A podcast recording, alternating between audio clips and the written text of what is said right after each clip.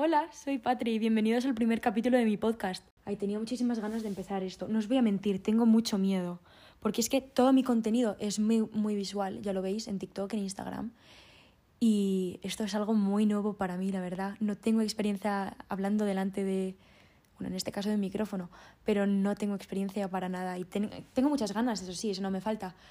Pero en TikTok, por ejemplo, mi contenido es muy visual y me expongo muchísimo. Em, muestro mis días tal cual son, muestro todos mis sentimientos, todo lo que siento, cómo es, lloro, río, estoy con gente y si me paso el día entero en la cama lo muestro, que por ahora no ha pasado, y si me paso el día fuera también lo muestro, muestro todo lo que es. Pero nunca doy explicaciones de cuando lloro o de cuando estoy contenta, no doy explicaciones de nada. Y la gente simplemente lo ve y, y bueno, se sentirán identificados, pero, pero no sé, siento que falta un poco de de justificación o, o un poco de que me explique, básicamente, frente a todo lo que está pasando en mi vida y frente a todo lo que muestro. Y al principio pensé que esto iba a ser contraproducente, porque pensé que explicar incluso lo que me pasaba en los vídeos, por así decirlo, lo que pasa en mi vida actualmente, iba ya a ser transparente a un nivel extremo y exponerme de una manera a la que no sabía si estaba dispuesta en tan poco tiempo en redes sociales, porque lo parezca o no, subiendo vídeos seriamente a TikTok. Y bueno, en Instagram llevaba un tiempo subiendo fotos, pero no era nadie. Pero subiendo vídeos a, a TikTok llevo dos meses. Y empecé, empecé de golpe. En mi primer vídeo ya mostré todo lo que sentía y de ahí seguí en adelante. Pero, pero eso, sin dar ni una sola explicación. Es que prácticamente no contestaba ni, ni las preguntas que me hacíais. O sea, contestaba si, si vivo sola, que no, no vivo sola. Y, y, poco más, no, nunca expliqué nada, nunca... La gente muchísimas veces me preguntabais por mi historia o, o el porqué de todo esto y, y no contestaba pues en un principio porque no sabía qué decir y en otro pues no sé, porque pensé que me arrepentiría el momento de hablar de esto. Pero bueno, después de mucho tiempo, esto lo he hablado con mis amigos, con mi familia, lo he hablado con todo el mundo. Y desde que, yo qué sé, tenía 20.000 seguidores en TikTok, que bueno, fue muy rápido, pero desde que empecé a tener un mínimo de audiencia dije que quería hacer el podcast y lo dije y lo repetí desde el comienzo. Y al principio sí que tuve apoyo de mis amigos, pero era una idea que no me veía capaz de llevar a cabo y al final, pues mírame, estoy aquí. He contactado con muchas compañías, con muchas agencias, con gente que se especializa en esto y, y bueno, pues algunas me han contestado, pero no han querido llegar a más y otras ni eso y al final he decidido hacerlo por mi cuenta que creo que va a ser la mejor idea porque voy a explicar un poco cómo va a funcionar esto, creo que es necesario. Y la idea de este podcast es que no haya normas. Yo quiero elegir un tópico semanal y centrar el capítulo frente a ese tema. Em, hablar, charlar, opinar, dar consejos, responder preguntas, dar mi punto de vista, contar historias, lo que sea, lo que sea con ese tema. Em, habrá temas muy serios, habrá temas menos serios. Quiero traer a gente. Tengo ya capítulos pensados con ciertas personas que, si yo tengo muchísimas ganas de, de verlos, espero que, de hacerlos, espero que vosotros también de escucharlos. Y bueno, también quiero explicar que la intención es que duren unos 40 minutos, pero es que no tengo ni idea. Nunca me he parado a hablar delante de un micrófono y no sé no sé cuánto tiempo voy a estar hablando, pero mi intención es que duren más de media hora y menos de una hora, pero no prometo nada, lo repito, no hay normas. Y, mi intención es ser lo más transparente posible, o sea, hablar de, de los temas como son y trataros básicamente como un amigo. También, aparte de eso, aparte de que me conozcáis más, eh, quiero que, participéis en esto. Y por ahora, eh, pues quiero que participéis haciéndome vuestras preguntas o contándome vuestras historias por, por las historias de Instagram. Todas las semanas subiré el tema del que voy a hablar y subiré la típica cajita de preguntas de Instagram para que me, me hagáis vuestras preguntas. Y si no os cabe, pues me podéis responder a la historia, que también las leo. Y. Mm, ah, sí, subiré capítulo todos los miércoles. Eh, la hora no es exacta, pero lo avisaré por las historias de Instagram también. Y nada, yo creo que eso es un poco todo sobre cómo va a funcionar, cómo va a funcionar esto. Eh, no hay una fecha límite, o sea, no hay un final. Esto lo voy a empezar y es un, es un proyecto que no tiene fin. O sea, no sé si esto acabará o si seguiré toda mi vida con, con este podcast. Yo empiezo con muchísimas ganas y espero que vosotros también tengáis ganas de oírlo. Y ahora mmm, quiero empezar también contándoos un poco qué tal estoy y, y, quién soy también. Ahora, ahora me meto en el tema. El tema de hoy es la salud mental, lo habréis leído, pero creo que es importante dar un poco de información sobre mi vida. ¿Qué tal mi día de hoy? Bueno, el día de hoy ha sido un caos. Eh, no ha sido un mal día, para nada, pero he dicho, me apetece cortarme el pelo y literalmente he cogido las tijeras de la cocina y me he cortado el pelo por el, por el hombro. Eh, eso habla mucho de mi inestabilidad y de lo poco que me conformo con nada. O sea, necesito cambios constantes. En el último mes he tenido cinco tipos distintos de pelo. O sea, he tenido el, mm, el, máximo tiempo que he estado este, el 2020, sin tocarme el pelo ha sido tres meses. En plan, sin hacerme algo heavy. Me he cortado flequillo, me lo he dejado largo, lo he tenido rosa, lo he tenido negro, ahora lo tengo en negro con como la parte de atrás roja por el hombro y con flequillo. O sea, bueno, una locura. Y por el resto, he estudiado y, y hoy no he salido. Pero, pero bueno, ha sido un buen día, no me puedo quejar. Um, a lo largo de la semana uh, he vuelto a clases. Es domingo cuando estoy grabando esto. Pero esta semana he vuelto a clases y... Uf, muchas cosas, ¿eh? O sea, ha sido, ha sido heavy. Eh, no sé mucho qué hacer. Me he tenido que poner las pilas, me he dado cuenta de que en las vacaciones no había hecho nada. Eh, lo he dejado todo para el último momento y me he arrepentido mucho, pero bueno, he tenido que trabajar como nunca para ponerme un poco al día. No estoy al día del todo y, no estoy satisfecha con cómo estoy haciendo las cosas ahora mismo frente al instituto. Eh, pero bueno, estoy en primer bachillerato de ciencias sociales, por quien, para quien no lo supiera. Y eso ha sido un poco de mi semana. Pero bueno, he visto a mis amigos. El COVID no está colaborando mucho en cuanto a cómo me tengo que sentir y frente a relaciones sociales y todo, ya que, bueno, pues están acortando. Ahora en vez de volver a casa a las 12 tengo que estar en casa a las 11. Y tengo amigos que están confinados, sus barrios. Y bueno, además la nieve en Madrid, porque en Madrid ha nevado un montón, eh, está dificultando la movilidad porque los metros están colapsados y no hay autobuses y está siendo una locura. Pero bueno, mmm, aprovecho y me centro un poco en los estudios y me centro un poco en mi salud mental, que es de lo que quiero hablar hoy. Antes de empezar quiero eh, dejar claro que no soy una experta frente a este tema, que yo lo único, todo lo que vaya a hablar, el, la única fuente de información que tengo soy yo misma, lo que he vivido, mi experiencia, las terapias a las que he ido y, y, poco más. Puede que digas, no puede, seguramente diga cosas que sean erróneas y mi intención con todo esto es ayudar y concienciar y no, no quiero hacer daño a nadie, por si acaso. Lo aviso antes de hablar por cualquier cosa.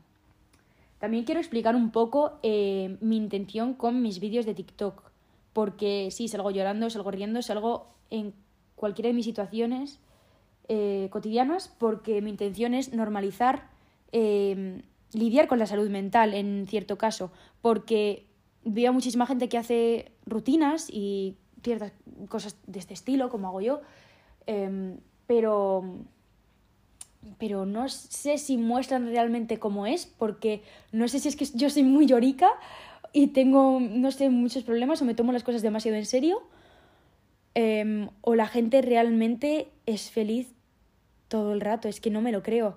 Entonces, cuando me muestro llorando, que fue prácticamente uno de mis primeros vídeos, o cuando me muestro mal, no tiene por qué ser llorando, sino pues un mal día, eh, la gente se queda un poco como en shock. Y, y no, yo no entendía el por qué, porque yo lo tengo muy normalizado en mi día a día y es un tema del que poco a poco voy hablando más y más diariamente. Pero, pero se ve que no y sigue siendo un tema muy tabú, la, la salud mental o el tener malos días y normalizarlo y hablar de ello como algo normal. Esa es mi intención con los vídeos de TikTok, normalizar eh, tener malos días, tener buenos días, eh, lidiar con la salud mental y darle menos importancia a todo, porque al fin y al cabo nos pasamos el día preocupados y no merece la pena.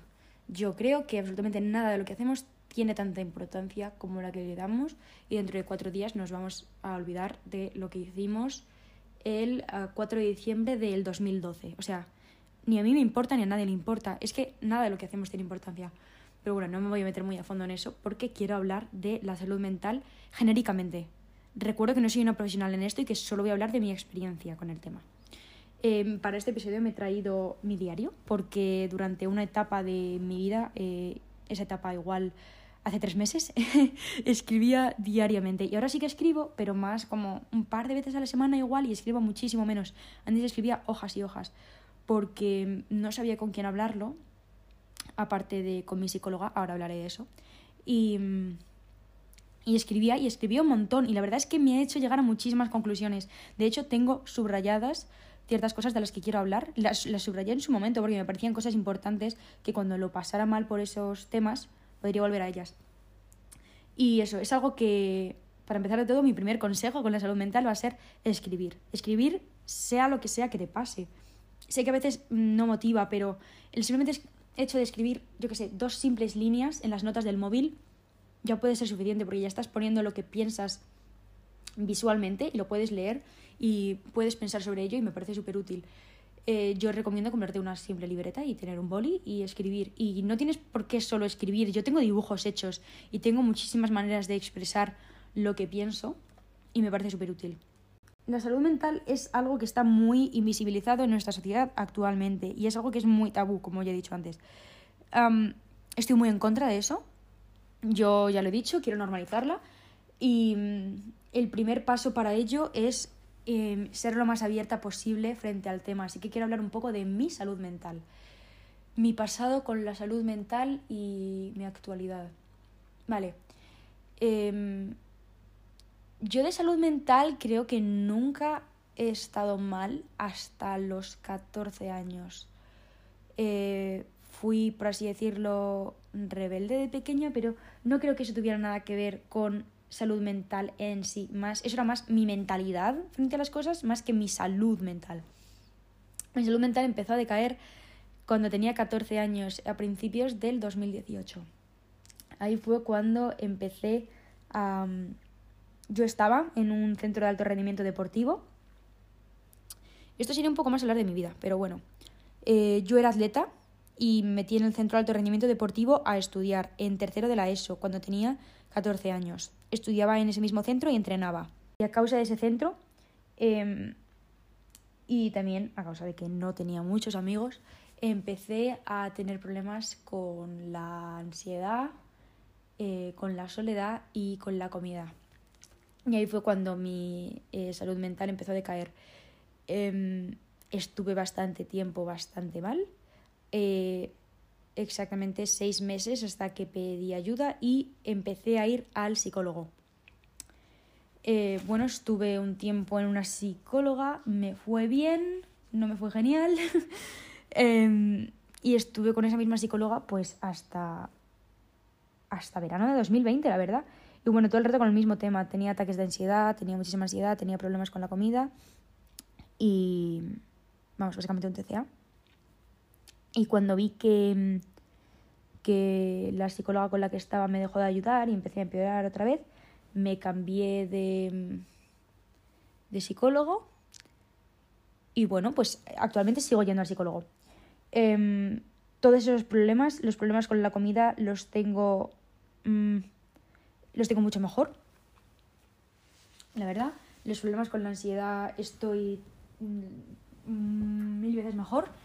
Em, mis problemas ahora mismo son em, rumiar mucho las cosas, o sea, pensar las cosas 8.400 veces y ser incapaz de parar. Pero eh, cada vez lo llevo mejor y ahora os voy a dar consejos para eso. Y, y eso, muchas veces me preguntáis que si tengo depresión, es como una de las preguntas que más me hacéis.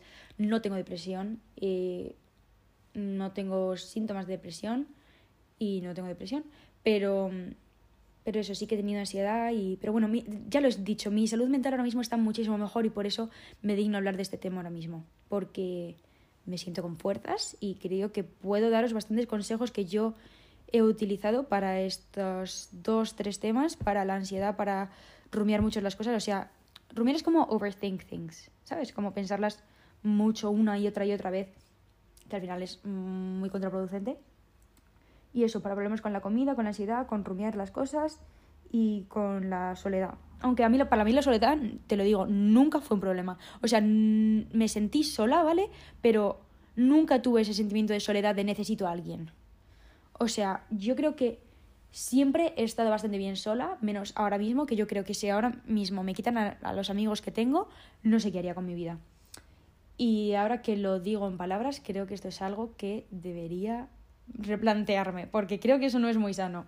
Pero bueno, sí voy al psicólogo y me parece un paso muy útil si sabes que lo, que lo necesitas. Em, para saber si ir al psicólogo o no, o si le tienes miedo, tú ahora mismo piensa que vas por la calle, pisas una cáscara de plátano, te caes contra el suelo, apoyas el brazo y te lo partes. ¿Vas a seguir toda tu vida con el brazo roto, sabiendo que te va a doler cada vez que toques algo? No, vas al hospital, te lo curan, todo se arregla, todos felices.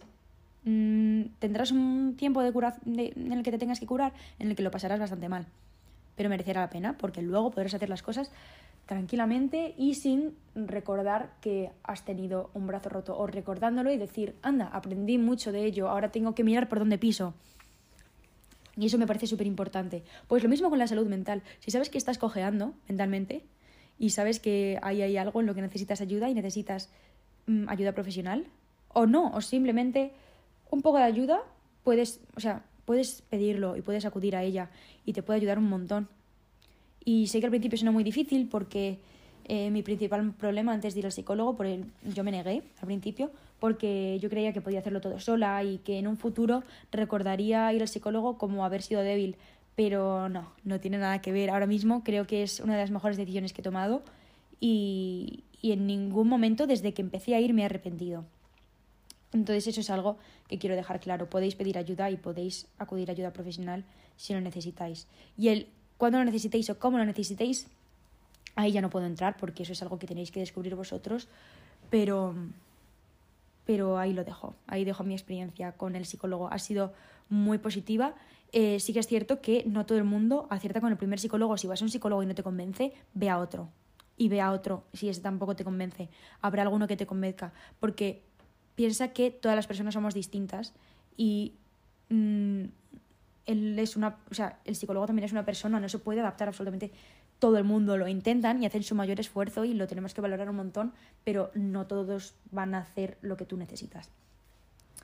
Y dicho eso, em, quiero dar algunos consejos para Mm, lidiar con la salud mental y el principal y yo creo que entra para casi todas casi todos los problemas mentales no tienen por qué ser enfermedades sino simplemente problemas o malas rachas son las distracciones a ver hay dos formas de tomarse esto en mi opinión y es que puedes tener distracciones que son muy útiles como por ejemplo tener distracciones constantes frente a un TCA es muy útil. O sea, me parece eh, una de las mejores maneras de empezar a afrontarlo, ya que en mi caso un TCA hace que estés constantemente pensando en el mismo tema, constantemente pensando en lo que sea que sea tu obsesión en ese momento, comida, deporte, cual, cual fuera tu, tu debilidad. Y una distracción lo que hace es que te olvides de ese tema durante un, un periodo de tiempo y poco a poco, muy poco a poco, te estoy hablando de, meses em, y de años incluso, em, vayas pensando menos y menos en esa obsesión que tienes. Em, pongo el TCA como ejemplo porque yo nunca he vivido, por ejemplo, un TOC.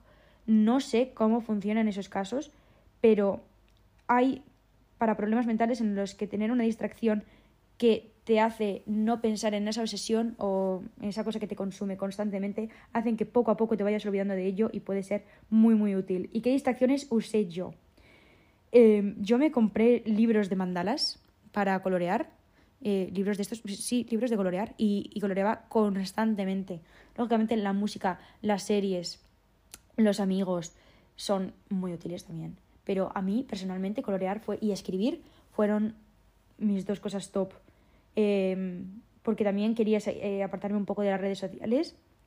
En mi peor momento me borré, uno de los momentos en los que peor estuve, me borré Instagram Y bueno, me borré TikTok también, pero TikTok ya me lo había borrado de antes. Porque, porque sí, porque al final pasar tanto tiempo en redes sociales tampoco es bueno. Mm, depende de, de, de, tu problema, ¿no? Pero en general a mí no me, no me ayudaba. Y, y, eso, cosas que hacía fuera de las redes eran colorear, escribir y pintaría. Si yo supiera pintar, pintaría. Pero también me gustaba mucho expresar cómo me sentía en, en papel y boli, aunque fuera, yo que sé, haciendo remolinos en una hoja o haciendo líneas de colores, también me encantaba. No sé, y me pasaban las horas muy rápido, la verdad. Pero cuando digo distracciones, tampoco quiero que sea estar constantemente distraído, porque hay en otros problemas el estar constantemente distraído y no pararte a pensar qué es lo que te pasa, el hecho de esa, de esa tristeza que tienes miedo a afrontar, eh, también puede ser malo, porque hay muchas veces en las que lo que tienes que hacer es dejar todo lo que haces, principalmente móvil y todo, y, y pararte a pensar en por qué estoy mal, qué me ha hecho estar mal, qué puedo hacer para estar bien, cuándo fue la última vez que estuve bien, cuándo fue la vez que peor he estado, qué me estaba pasando en ese momento, replantearte todo, replantearte todo, replantearte tu vida entera si hace falta, para saber por qué estoy mal ahora mismo, cómo he acabado así de mal y, qué eran esas cosas que antes de estar mal me hacían sentir bien. Si las he dejado de hacer o si las sigo haciendo y ahora ya no las disfruto tanto como antes. Esos son trabajos que tenéis que hacer vosotros personalmente, pero son muy útiles y, y es necesario. O sea que cuando digo distracciones, no digo que evitéis el problema, sino que, que lo enfoquéis, depende del problema que tengáis. Dicho esto, hay cosas que son necesarias y que muchas veces no nos permitimos hacer. Ah, yo personalmente, yo lo digo, todo lo que hablo es eh, personalmente de, de mi experiencia. Son los descansos. O sea, yo hay días en los que soy incapaz de, por ejemplo, estudiar. Yo me levanto, estoy exhausta y no me puedo poner a las 9 de la mañana, coger el libro y ponerme a estudiar. Y, y ahí es cuando viene la vergüenza y la culpa y, y, y, no me permito hacerlo, pero es algo muy necesario y es... Es que es cuidado personal. O sea, si tú sabes que cuando acabe ese día vas a acabar incluso peor de lo que has empezado, habiendo estudiado y no te sientes productivo y no te sientes útil y te sientes fatal y es como que no te has tratado bien a ti mismo, ¿por qué vas a hacerlo? Y dices, ¿por qué voy a hacerlo? Claro, es mi obligación. Sí, es tu obligación, pero tienes que plantearte que vives en una roca que no sabemos cuándo va a sonar mal, pero no sabemos cuándo vamos a morir. O sea, es que podemos morir mañana y literalmente te has levantado mal, has estudiado todo el día fatal y has acabado el día peor de lo que lo has empezado, pudiendo haberte tomado un descanso, pudiendo haber acabado bien el día y que el día siguiente empezar incluso mejor porque te sientes bien contigo mismo, te has tratado bien y al día siguiente te pondrás a estudiar y serás más productivo y serás más útil y estarás más contento contigo mismo. Pero si te pasas el día entero mal, te pones a estudiar, te sientes mal y todo va mal, al día siguiente te vas a levantar y no vas a encontrarte bien y va a ser un bucle y va a hacer que caigas en un hoyo en el que no quieres caer. Entonces los descansos son muy importantes. Date un baño, léete un libro, pinta, escribe, sal con tus amigos, mmm, pásate el día viéndote una serie, eh, sal con tu familia, cocínate algo rico, algo que te guste, algo que hace tiempo que no comes, algo que te apetezca. No sé, deja de obligarte tanto a hacer cosas que, que te hacen sentir mal. Y no te digo que todos los días, porque es que hay obligaciones que son necesarias. Pero te digo justo esos días en los que te levantas y, y sientes que no puedes y te obligas porque al final obligarte es lo peor. Y, y, no vivimos para estar exhaustos. Y sé que es muy posible que un día lo pongas en práctica y que el día siguiente te sientes muy culpable y sientas vergüenza. Pero yo tengo aquí escrito en mi diario algo que escribí, mira, os voy a decir la fecha, el 11 del 10 del 2020.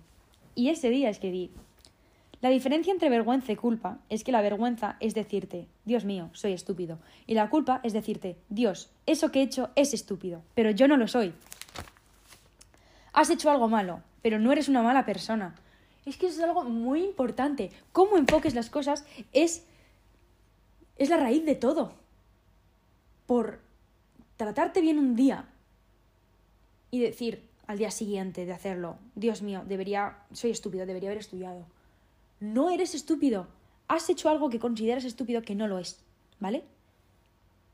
Pero pongámonos en el caso de que sí que has hecho algo malo. Digamos que has dejado a tu amigo plantado, ¿vale? Has quedado con él y a última hora le has dicho que no podías ir y tú te sientes mal, tú te sientes mal. Ahí es cuando tienes que enfocar el problema diciendo, vale, lo que he hecho está mal. Me voy a disculpar, voy a hacer todo lo que tenga que hacer, vale. Luego me podré sentir culpable o podré sentir vergüenza. Lo que he hecho está mal. Pero yo no soy una mala persona. Si ya te vas a juzgar a ti mismo diciéndote, soy una malísima persona, lo he hecho todo mal, ya es que te estás atacando personalmente y eso va a ir directo a tu cabeza y va a decir, eres una mala persona, no mereces nada y te lo vas a repetir en bucle. O por lo menos yo, yo he hecho eso. Pero si te dices que lo que has hecho está mal, recapacitas, aprendes. Porque soy una persona que considera que cuando haces algo mal, eres capaz de aprender. Todos somos capaces de aprender, todos somos capaces, eh, capaces de cambiar. Que me lío, perdón. Ahí es cuando recapacitas y aprendes y sigues con tu día y sigues bien y dejas de sentirte culpable por todo lo que haces y aprendes y le quitas importancia a absolutamente todo. Si todos le quitáramos importancia a nuestras situaciones cotidianas, yo creo que en ese día todo es bastante mejor, porque viviríamos más tranquilos. Y para mí, me voy a meter en un sitio un poco peligroso, pero en mi opinión, la felicidad no existe y lo más cercano a la felicidad es la tranquilidad. Y cuanto más tranquilos estemos todos, mejor estamos. Ese es un debate que he tenido con bastantes personas, nunca he salido ganando, pero yo sigo opinando lo mismo. Bueno, después de esto, también quiero decir otras dos cosas que tengo escritas en esta gran libreta que me ha salvado de muchísimas situaciones, que es, aquí tengo puesto, cuando cuento algo, y así cambiamos de tema, cuando cuento algo, tengo que buscar esa respuesta en el momento en el que estoy vulnerable y cuento algo, y no en la respuesta que la otra persona pueda darme. Dios mío, esto es algo que cuando me di cuenta, creo que se me abrieron los ojos como platos. Vamos a ver. Aquí muchas veces, eh, una de las preguntas que más me habéis hecho es si considero que para tener una buena salud mental necesito gente y necesito hablar las cosas.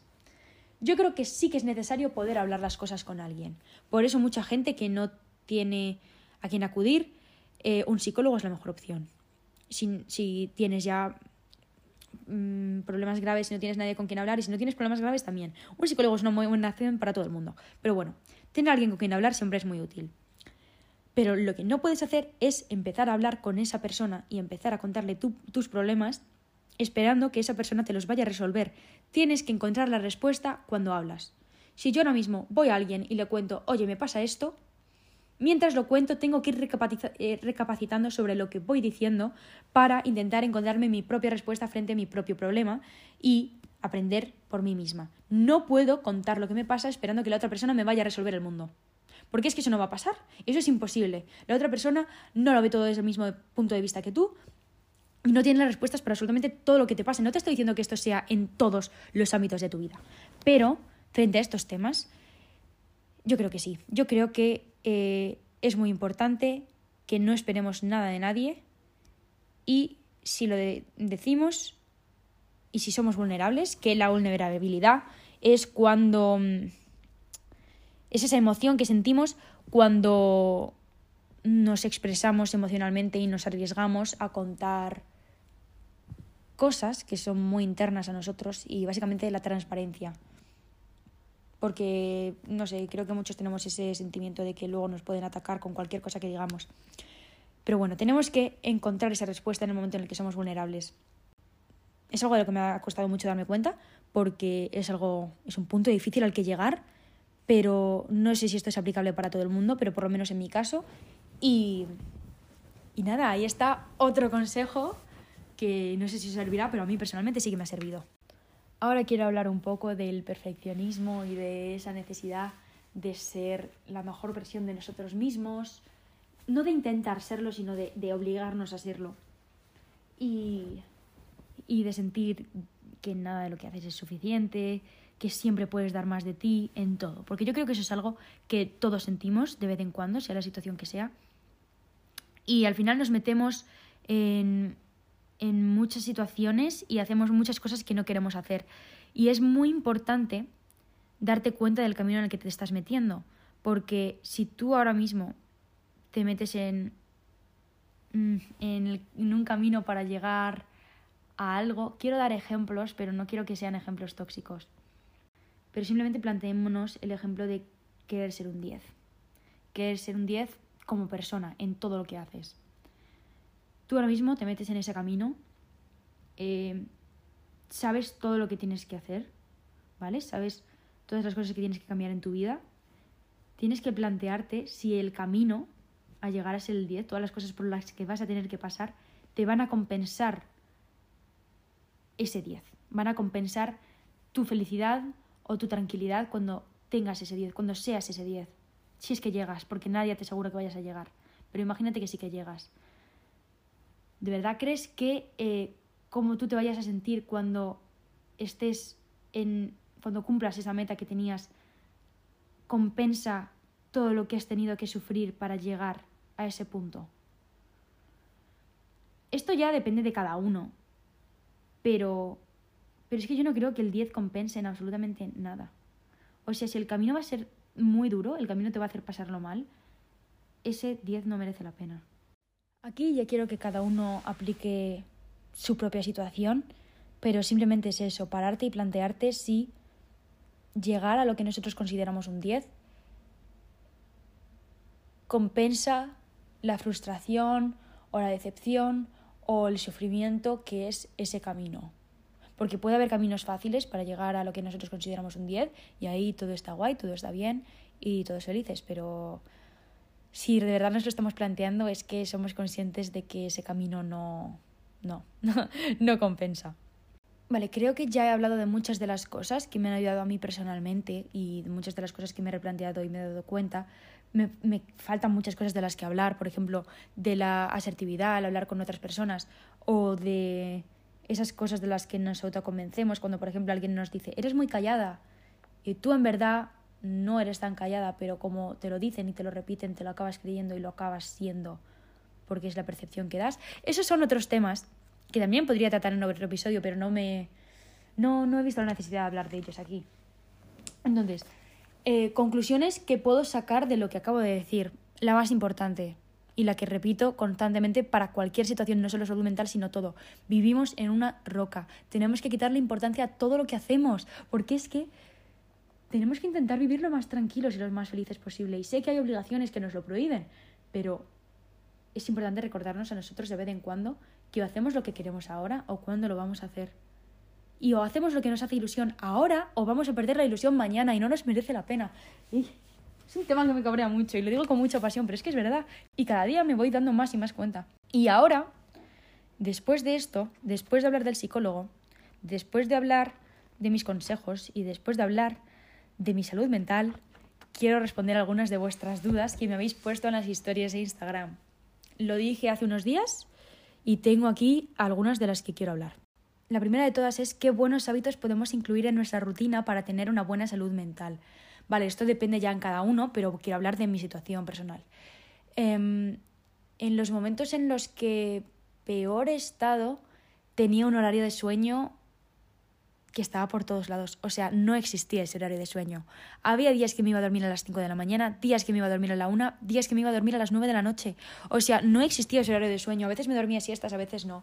Y es muy importante eh, por lo menos en mi caso, empezar a ordenar ese horario de sueño.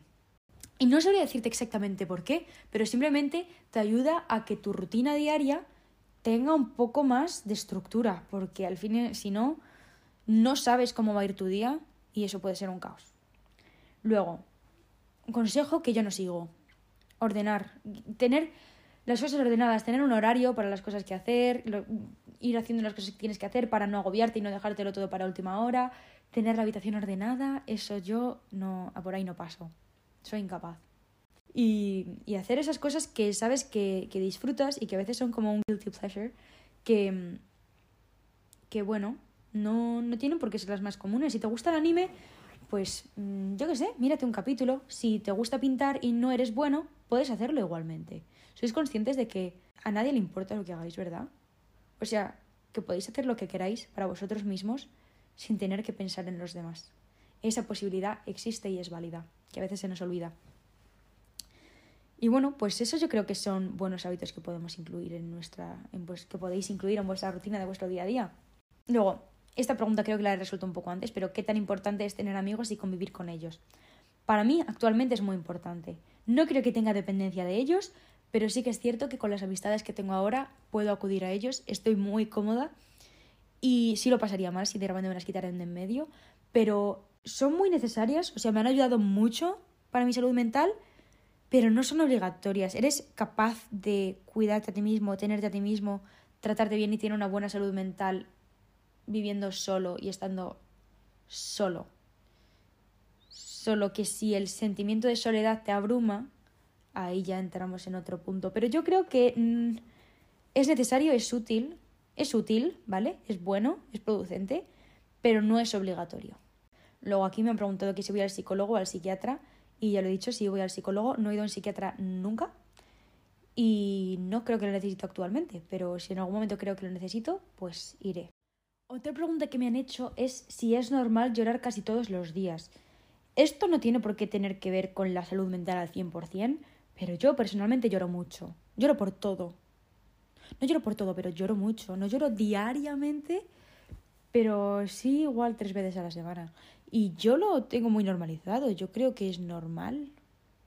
O sea, depende de lo que llores. Es que yo lloro hasta por un vídeo de un perro, ¿sabes? O sea, yo lloro por cualquier estupidez. Que no tiene por qué ser una estupidez, pero me refiero a estupidez por las que sí que lloro. Pero depende de la persona y depende de por qué llores. Si lo sientes a un nivel muy extremo, no es normal. O sí es normal, pero em, podrías estar mejor, no sé si me explico. O sea, no es estar mal mentalmente, no es algo raro y sentir las cosas muy extremadamente, pero sí que es algo que de lo que igual necesitas un poco de ayuda y ahí ya no, no sé si entrar, pero yo lloro mucho. Si esa es tu pregunta, yo lloro mucho. ¿Cómo superar algo del pasado que te trae mucha tristeza? A ver, yo hay situaciones que no sé si esto será bueno o no. Yo voy a decir cómo lo he hecho y no me voy a avergonzar. Hay situaciones que yo he superado mmm, intentando, si hay alguien involucrado, intentando odiarle. Es la manera más fácil al fin y al cabo. Y si generas ese odio y lo recuerdas con rencor, tu cerebro lo rechaza y no lo, lo recuerdas cada vez menos y menos, la verdad. Y, es algo que yo he hecho automáticamente, la verdad, no me he parado a decir, venga, ahora voy a odiar a esta persona, pero sí que me he dado cuenta de que por alguna razón eso ha pasado y, me ha hecho superarlo muchísimo mejor y sentirme una bad bitch cada vez que lo recuerdo, en plan, ah, merezco más la pena. Y, he salido de eso y ahora soy más fuerte y ahora soy mejor y mira qué, qué lejos he llegado y, y fuck a otra persona, ¿sabes? No, no sé. Yo me he tomado las cosas así. No sé si te será útil ese consejo, la verdad. Pero, pero ahí está. ¿Cómo opinas que el instituto ha afectado tu salud mental? Vale. Em, lógicamente, mi antiguo instituto, el Centro de Alto Rendimiento Deportivo de Atletismo, yo hacía salto de longitud. Esto no es un dato irrelevante, pero bueno, yo lo digo. Mal. Ese instituto afectó fatal, pero porque no es un instituto tradicional. Ahora, eh, bachillerato está acabando eh, con mi vida. Bachillerato es muy duro y yo creo que no está bien enfocado el bachillerato actual para el futuro que vamos a tener. Eh, es llevable y si te organizas bien lo puedes sacar bien y no tienes por qué pasarlo mal. Pero, em, bueno, pues comparado con cuarto de la ESO, es duro, es duro y es algo a lo que tienes que, que ir preparado y depende de la persona. Mucha gente me dirá que soy una exagerada, igual es mi situación personal. Os recuerdo que yo me perdí un mes de clase y he empezado bachillerato con un mes, con el primer mes de retraso. Em, no voluntariamente, fue involuntariamente, pero, pero eso pues igualmente ha afectado mucho a mi percepción frente a los estudios y frente al bachillerato. Cada persona es un mundo, cada persona tendrá una experiencia distinta pero en mi caso sí que ha afectado, sí que ha afectado porque mi primera semana de reincorporación yo tenía exámenes, fue un estrés horrible y recuerdo esa semana como un infierno. Pero bueno, es mi caso personal y ahí sí que afectó un poco. También ha afectado para bien eh, los, los, estudios, porque gracias a los estudios estoy en TikTok y, y pues TikTok ha sido de lo que mejor, de las mejores cosas que me ha pasado. He conocido a gente maravillosa y he vivido cosas maravillosas gracias a esto. Y llevo muy poco tiempo, pero estoy teniendo la oportunidad de, por ejemplo, de hacer este podcast, que es algo que me hacía mucha ilusión. Y con esto yo creo que he tenido suficiente.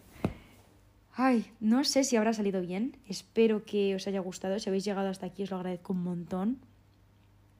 Eh, yo me he entretenido mucho haciéndolo, la verdad. Tenía muchísimas ganas de hablar de muchas de estas cosas. Espero no arrepentirme después de esto. No, no creo. Y qué bien. Bueno, hemos empezado fuerte, la verdad. He empezado intensa. Empezando hablando de un tema muy duro. Pero, pero bueno, creo que era necesario y la verdad es que me apetecía un montón. Así que nada, chicos, muchísimas gracias por escucharlo y os veo en el siguiente episodio. Nada, hasta la semana que viene.